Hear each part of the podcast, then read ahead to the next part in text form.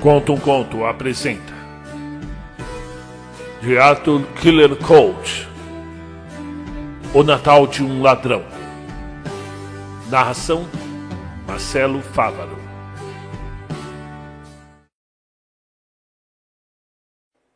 Sobre o autor. Sir Arthur Thomas Killer Colt escolar homem de letras e conferencionista da literatura clássica em Oxford Nasceu em Cornwall em 1863 e completou sua educação frequentando várias escolas. Desde 1912, é membro do Jesus College e professor de literatura inglesa na Universidade de Cambridge. Sua bagagem de escritor é das mais variadas e estende-se por mais de 30 volumes, que alcançam desde a novela policial até a crítica literária, passando pelo teatro e pela poesia. Fique agora com a obra. esperava que aquele negócio rendesse muito, pois o Sr. Félix, um velho solteirão em cuja casa acabava de me introduzir, passava por ter consagrado 30 anos a adonar de boas coisas o seu gabinete. Qualquer nababo ou milionário pode dar-se ao luxo de colecionar, mas o Sr. Félix, pessoa de modesta fortuna, devia ter feito uma escolha cuidadosa. Só deveria ter comprado coisas de valor. E todas elas estavam dispostas dentro de lindas e pequenas vitrinas, com as respectivas etiquetas e defendidas por fechaduras, que eu teria podido abrir com um alfinete de cabelo. A vitrina superior continha amuletos. Mas disso eu nada entendo. A segunda, vinte ou trinta camafeus, sobre os quais eu projetava a luz da minha lanterna surda. Examinei cinco ou seis deles antes de os meter na maleta. Reconheci Europa e o touro, Ganimedes e Águia, Agavé levando a cabeça a Penteu, Ícaro com suas asas partidas caindo de cabeça para o mar, aí representado por uma linha ondulada. Todas essas joias eram de um valor inestimável.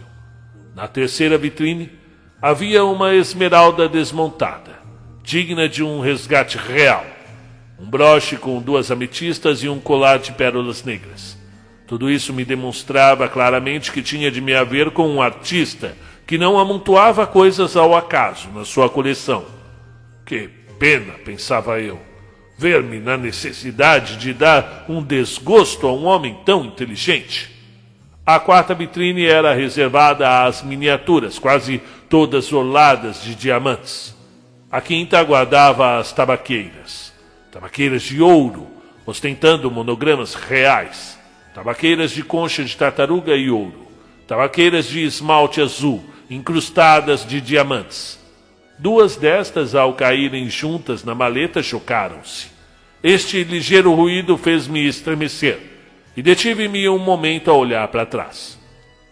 A janela continuava aberta, tal como eu a tinha deixado. Fora, na noite calma e gelada, a neve dos telhados brilhava à luz clara do luar. Mas, embora não houvesse vento, a corrente de ar que entrava pela janela aberta havia avivado uma pequena chama na lareira onde há três minutos antes mal se via o luzir do carvão. No andar de baixo, em algum salão afastado, os violinos tocavam uma valsa e um violoncelo marcava o compasso, pois o senhor Félix dava uma festa, uma festa de Natal. Não perdi muito tempo escutando e observando o local. Comecei o trabalho e peguei numa outra tabaqueira. No momento em que esta caía na maleta, a música ressoou um pouquinho mais forte. Uma das portas se abriu e um homenzinho rechonchudo de casaca apareceu no umbral. Olá! exclamou com um ligeiro estremecimento de surpresa. É, não, não, meu amigo. O senhor enganou-se de sala. Sem me dar tempo a que pudesse dominar os nervos, dirigira-se à janela fechando. O melhor que o senhor tem a fazer é não se mexer, disse. Podemos conversar. Há criados na escadaria. E se o senhor tentasse sair por onde entrou, encontraria três policiais, que mandei vir para assegurar a ordem à entrada. Mas, agora que os meus convidados já entraram, devem estar precisamente aqui por baixo de nós. E tenho um apito para os chamar. Tenho também um revólver. No abrir e fechar de olhos, tinha ido a um armário e pegar uma arma. Está carregado, acrescentou sempre com a mesma voz, fria e indiferente, na qual, passada a primeira exclamação de surpresa, eu não tinha podido distinguir nenhum sinal de espanto. Pois bem, que seja. Falemos, disse eu. Avançou para a lareira, mas deteve-se ao ouvir a minha voz. E voltando-se vivamente, é, dizia que é um perfeito cavalheiro. Pousou o revólver sobre a chaminé, tirou de um cesto um pedaço de papel, chegou ao fogo e julgou do seu dever acender as luzes de um antigo candelabro que adornava a parte superior da lareira. Havia ali cinco velas com ele, e acendeu-as todas. Até então não tínhamos tido outra luz senão a claridade beira distante que vinha do corredor. Mas à luz daquelas velas, pude ver que o meu interlocutor era um velho, de cara rapada, cabelos muito brancos e bem vestido. Como a princípio só vira o de perfil, as enormes dimensões do seu nariz tinham me surpreendido, porém, agora verificava que a sua cabeça era suficientemente forte para manter as proporções e tirar-lhe todo o aspecto de caricatura. Os seus ombros largos eram um suporte digno daquela volumosa cabeça, e enquanto ele se mantinha encostado à chaminé, pude ver que, apesar do peito arqueado e do busto de atleta, não era isento de certa delicadeza de atrativos, quase femininos. Naquela atitude fez-me pensar num matador que. Um matador que tinha visto diante de um touro na praça de Sevilha. Por trás dele, a luz da lareira desenhava claramente o contorno de suas pernas nervosas. Tinha no braço esquerdo um sobretudo e na mão uma claque fechada apoiada contra o peito. Ao cerrar a janela e ao pegar no revólver, bem como ao acender as velas, só se servira da mão direita. Será o senhor um cavalheiro? Tornou a perguntar. Sim. E então? Respondi-lhe nervosamente. O senhor é certamente daqueles que associam o cavalheirismo à moralidade. Até certo ponto, disse. Além disso, todo mundo pensa assim. Seja como for, eu não tenho pretensões ao título de gentleman, respondi. Mas o senhor se engana se julga que não recebi nenhuma educação. Fui aluno de Oxford, embora não tivesse obtido todos os graus. Ah! disse inclinando a cabeça. E foram as cartas que. De maneira alguma, repliquei vivamente. Reconheço as que as aparências são contra mim, mas as cartas nunca me atraíram. Na realidade, o que me deitou a perder foi. foi um cavalo. Ele fez um gesto de assentimento. De maneira que o senhor, retorquiu ele, embora não tenha a pretensão de ser um gentleman, reconhece também que há certa relação entre a educação e a conduta da vida. Ah, Oxford, se não me engano, os estudantes estão, neste momento, no grande vestíbulo a celebrar o Natal, escutando o Glória de Pergolés. Essa recordação me é penosa, disse eu. Pode acreditar, quer isso seja agradável ou não. É, e além de tudo, o senhor é um sentimental, exclamou o senhor Félix, cujos olhos brilhavam. Ótimo! Eu tenho uma tarefa para o senhor, mas disso falaremos depois. Deixe-me apenas dizer-lhe que me apareceu aqui como um caído do céu, mesmo na hora. Vejo que até agora tenho dado demasiada importância à minha coleção, visto que há outros que a cobiçam mais do que eu. Por exemplo, essa tabaqueira que o senhor tem aí na mão, em determinado momento da sua história, valia por si só cerca de 200 milhões. Comecei a pensar que tinha de me haver com um louco. Ou, melhor ainda, corrigiu 200 milhões representam o valor de uma pitada do rapé que ela continha. Abra com cuidado e peço-lhe que nela haverá o autêntico tabaco de cheirar, que ateou uma guerra entre a França e a Áustria. Como diz Virgílio? Sim. Si motus animorum acti arec certamina tanta puveris exictigiato. Sim. Mas no meu exemplo verá que a pitada do tabaco foi realmente a causa. Ora, ouça o senhor. Embaxa... o embaixador da Áustria recusou-se, numa tarde fatal, a cheirar o conteúdo dessa tabaqueira. E eu ouso afirmar que, três semanas depois, ele teria dado milhões para ter a honra de introduzir nela a ponta dos dedos. Repare na coroa imperial que a ornamenta e que, rodeada de abelhas, disse-ia que estar aí para ilustrar a advertência de Virgílio. Comprei esse objeto pela módica quantia de seis ducados, mas o seu valor aumentará atingindo provavelmente uma dezena de milhares de francos na altura da minha morte. E esses dez mil francos servirão, de certa maneira, para o meu monumento. O seu monumento? Teve um novo gesto de assentimento. Ao seu tempo, ao seu tempo me ouvirá falar disso, pois vejo que sabe escutar. O senhor tem qualidades, e mesmo mais do que as julga.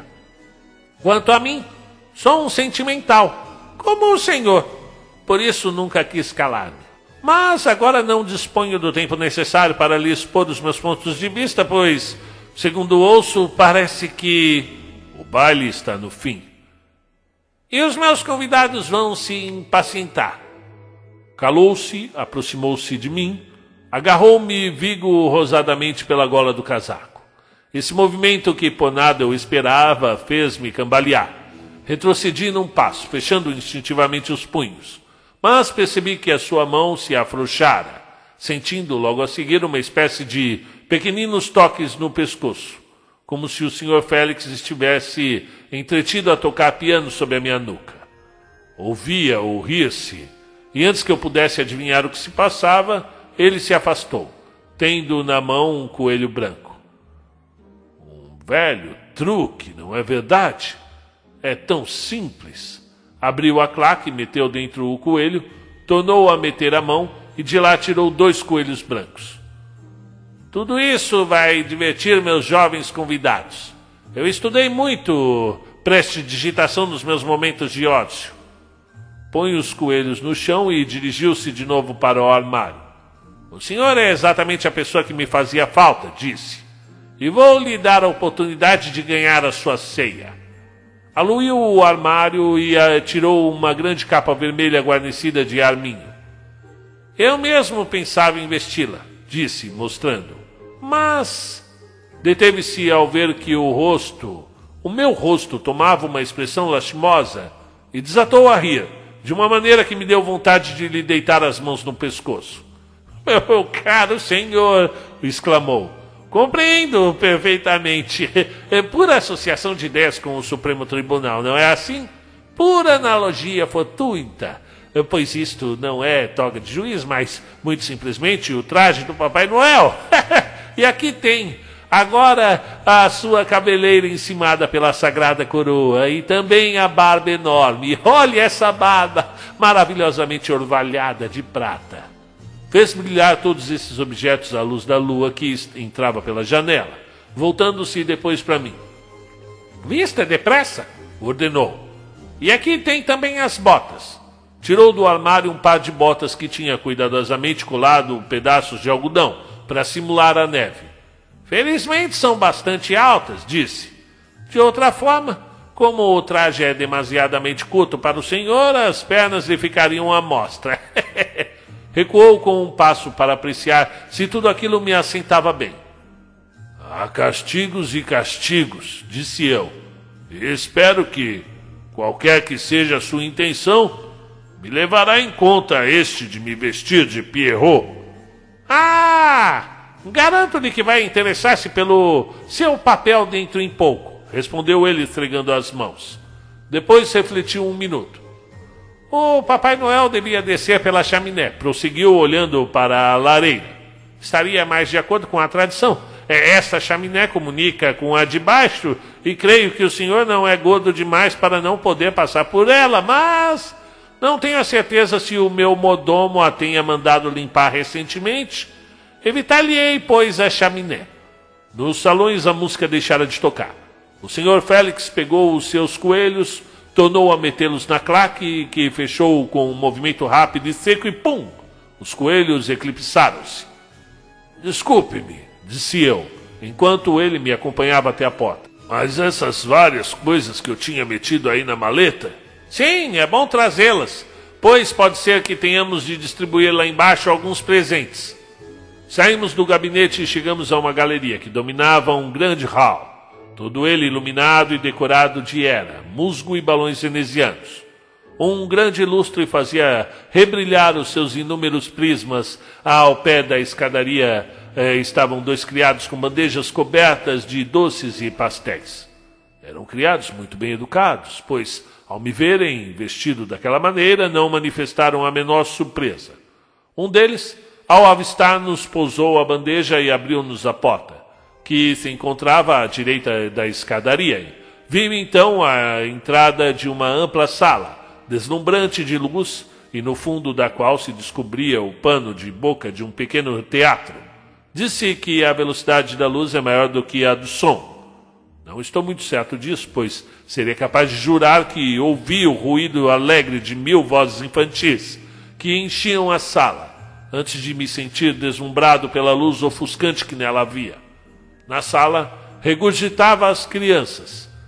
Havia lá centenas delas, algumas quase sem forças para dançar. Tinham-se atirado para cima dos bancos dispostos por toda a volta da sala. Mas a maior parte estava estendida em macas ou apoiadas em muletas. Outras tinham as mãos cruzadas sobre o peito e eram cegas. Não tenho a pretensão de gostar de crianças. Mas quando descobri que quase todas as que se encontravam na casa do Sr. Félix eram aleijadas, enfermas ou cegas, então senti no fundo do meu velho coração uma piedade imensa. Em todo caso, foram os olhos cegos os únicos que me pareceram misericordiosos. Quando o Sr. Félix convidava Papai Noel a segui-lo até o palco do pequeno teatro, por entre a dupla fileira das crianças. Oh, oh! Foi o primeiro grito que elas soltaram no momento em que eu apareci à porta. E ouvi esse oh espalhar-se e multiplicar-se sem cessar enquanto atravessava a sala cujo chão encerado refletia os meus passos como se fosse um espelho. Sempre precedido pelo Sr. Félix, subi ao palco por um pequeno corredor, todo enfeitado de bandeiras. O meu companheiro, com um sinal de sua claque, deu ordem à orquestra para começar a bem conhecida marcha A English Gentleman, uh, anunciando a minha chegada, ou se preferir, a do Papai Noel. Depois daquele trecho da música, avançou até o proscênio e apresentou-me. Explicou que me tinha encontrado vagueando pelas dependências da casa, ocupado a, a esvaziar gavetas à procura de presentes para dar aos seus pequenos convidados. Cinco ou seis vezes se interrompeu para passar as mãos pela minha barba e retirar de lá bombons e pirilampos que atirava para o meio da assembleia. A princípio, as crianças mostravam-se espantadas e admiravam-se de como, como, de que o dono da casa não se importasse em sujar assim tão belo e luzidio pavimento. Mas logo uma parotinha mais ousada debruçou-se, apanhou um pirilampo e gritou deliciada que efetivamente era um pirilampo verdadeiro. Aquilo foi o sinal para uma barafunda indescritível. O senhor Félix continuava a falar, aparentando não perceber nada, mas a sua mão, cada vez mais ágil, passava e repassava pela minha barba, e os pirilampos choviam em torrentes sobre a sala. Vi vários pequenos apanhá-los para os levar aos seus irmãozinhos ou irmãzinhas cegas, pondo-lhes às vezes nas mãos para que verificassem que eram pirilampos autênticos. O Sr. Félix percebeu isso, e a catapulta de suas palavras cessou, de repente, como se fosse interrompida mecanicamente. Eu sou um sentimental, disse para mim. Mas ninguém o ouviu, pois Naquele momento, os pirilampos saltitavam por toda parte e as crianças soltavam gritos de alegria. O tumulto tinha atingido o auge, mas o senhor Félix atraiu de novo a atenção geral, agarrando-me pelo pescoço. como fizera momentos antes no gabinete. E, ó, oh, prodígio, tirou de lá dois coelhos brancos, atirou-os para dentro da claque que tinha aberto com um movimento do polegar. Um segundo mais tarde, soprando-lhe em cima, o chapéu tornava-se fechar e os dois coelhinhos tinham se evaporado. Tornou a abrir a claque, com um gesto de assombro e franzindo as sobrancelhas, tirou de dentro muitas fitas de várias cores, vermelhas, brancas, verdes, azuis, amarelas, nas quais havia baralhos amarrados e, enquanto as fitas iam saindo do chapéu, o senhor Félix tirava ao ar as cartas, que depois de formar um folho debaixo do lustre, tornavam a cair juntas. Isso é para o senhor, disse-me, eximindo uma enorme couve que saía da claque presa à ponta das fitas. Arremessou tudo aquilo para dentro da sala e, agarrando na minha maleta, meteu-a debaixo da capa para logo tornar a apresentá-la transbordando de bonecos, trombones, trombetas, árvores de Natal, caixas de soldados, etc. Agora é a vez do Papai Noel, gritou com toda a força. Deixai passar o Papai Noel. A febre da festa tinha se apoderado de mim. E descendo ao palco, pus-me a distribuir o conteúdo da maleta, à direita e à esquerda. Esgotei-a antes de ter percorrido terça parte da sala, pois distribuía com as mãos, com as ambas, e quando uma criança cega se punha a apalpar um brinquedo, ou deixava cair, dava-lhe outro, até que seu sorriso me satisfizesse completamente. Os brinquedos abandonados ficavam no lugar onde tinham caído, onde eu, entusiasmado, estava, mas estremecia cada vez que, mexendo dentro da maleta, os meus dedos roçavam os objetos de ouro e de prata que se encontravam no fundo. Em breve percebi que já não tinha mais brinquedos e que pelo menos dois terços das crianças não tinham recebido nada. Voltei para apanhar os objetos que não tinham a, agradado as crianças cegas e, ao fazê-lo, tive medo que elas percebessem a coisa. Mas vi a tempo que o Sr. Félix, sempre de pé sobre o palco, me fazia um sinal. E como um sonho voltei. Perfeitamente, disse-me, enchendo de novo a maleta. Tornei a começar a distribuição. Por três vezes a esvaziei.